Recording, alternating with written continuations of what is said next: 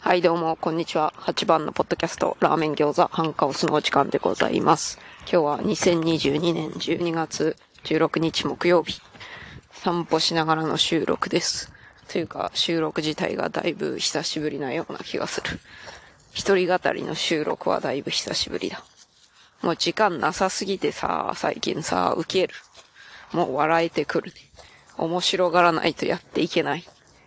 皆さんも時間なさすぎたら受けてみてください。受けるわ、言ってね。それは置いといてさ、今回、だいたいお知らせとか、お礼とか、そんな感じになると思います。で、まずお知らせ一つ目が、多分まだ告知してなかったと思うんやけど、もしとったらすんませんね。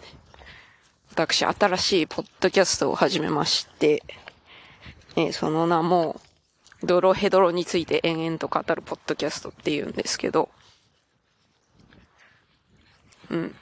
その名の通り、漫画作品ドロヘドロについてずっと語っているポッドキャストです。林田久先生の名作漫画、ドロヘドロ。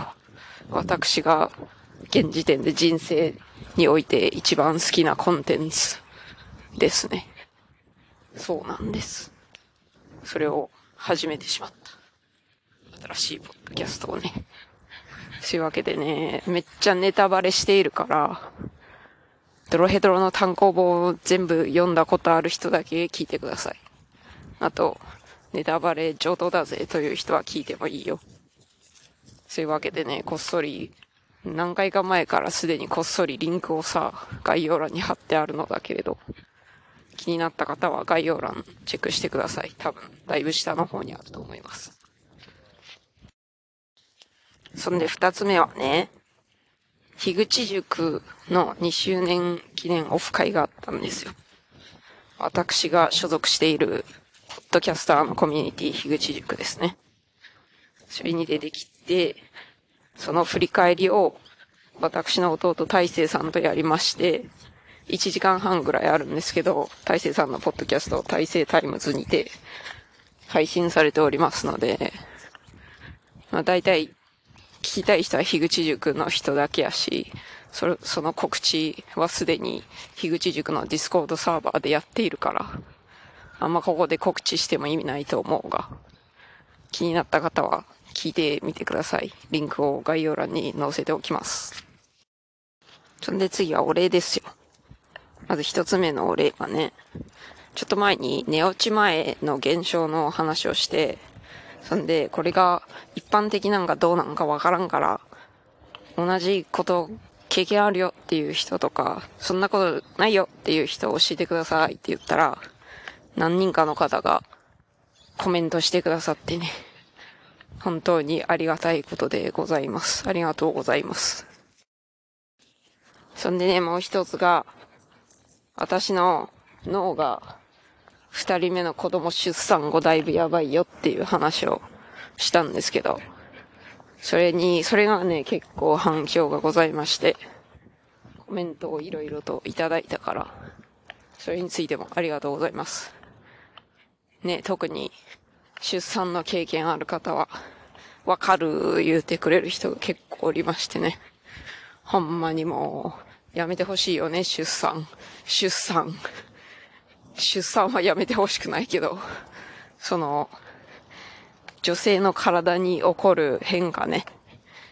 もっとなんかいい感じの変化ならいいのにね。もうやだな。ほんまにもう、月経妊娠出産なくなってほしい。月経妊娠出産がなんとかなってほしい。科学の力で何かしら改善してほしいぜ。もう、その、そのネタに関しては常に腹を立てておりますよ、私は。ほんとやめてほしいなと思いますよ。もうね、神様がいるんであれば本当にもうアホかと思いますけどね。こんな作りにしやがってこの野郎と思いますね。すいませんね。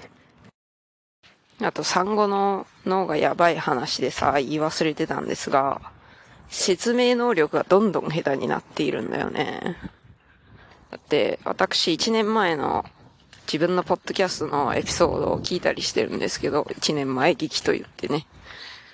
ねえ、妊娠してた頃の方が説明能力上手くねって思ってやべえなと思いました。今、だいぶやばくなっている。語彙力がしょぼい。やばいしか言っていない。そんな感じですね。いやもう、ほんと、ダメだわ。わかりやすく説明することが、無理。無理になっています。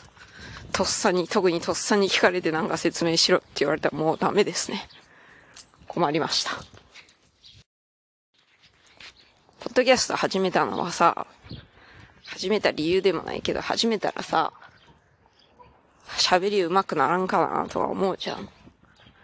ならないね。なってないね。説明は全然上手くなっていってないね。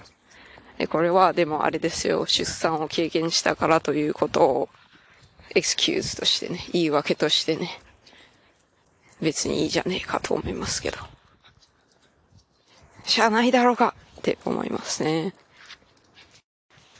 というわけで今回もグダグダな感じでね、もうそろそろ今日はめっちゃ素早い散歩、時間がないので、素早い散歩なので、この辺で終わりたいと思います。そういうわけで今回は、ヘド、ヘドキャスっていう略称を言ってなかった。